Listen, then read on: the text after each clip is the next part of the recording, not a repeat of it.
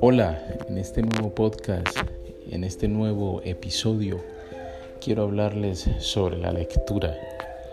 Eh, la lectura eh, abre muchas, muchas, muchos pensamientos, eh, abre cosas nuevas hacia tu vida. la lectura tiende a volverte un poco o más intelectual de lo que podemos ser. Tiende o te hace tener una visión diferente de determinadas situaciones que puedan ocurrir en tu vida, tu diario vivir, con tus amigos, tu familia, tu trabajo, hasta el momento de cómo expresarte, porque al leer aprendes nuevas palabras, aprendes cómo pensar, aprendes cómo actuar. Hay muchas cosas que se pueden decir de la lectura, muchas cosas beneficiosas. Y es así, todo lo que se dice sobre la lectura es totalmente cierto en cuestión de beneficios.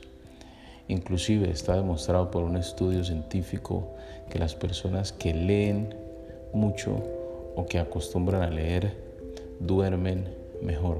Por eso eh, hemos visto o antes veíamos que nuestros abuelos, nuestros padres, antes de dormir siempre eh, leían un libro eh, y tenían un libro en su mesa de noche. Esto se ha ido perdiendo obviamente por la tecnología.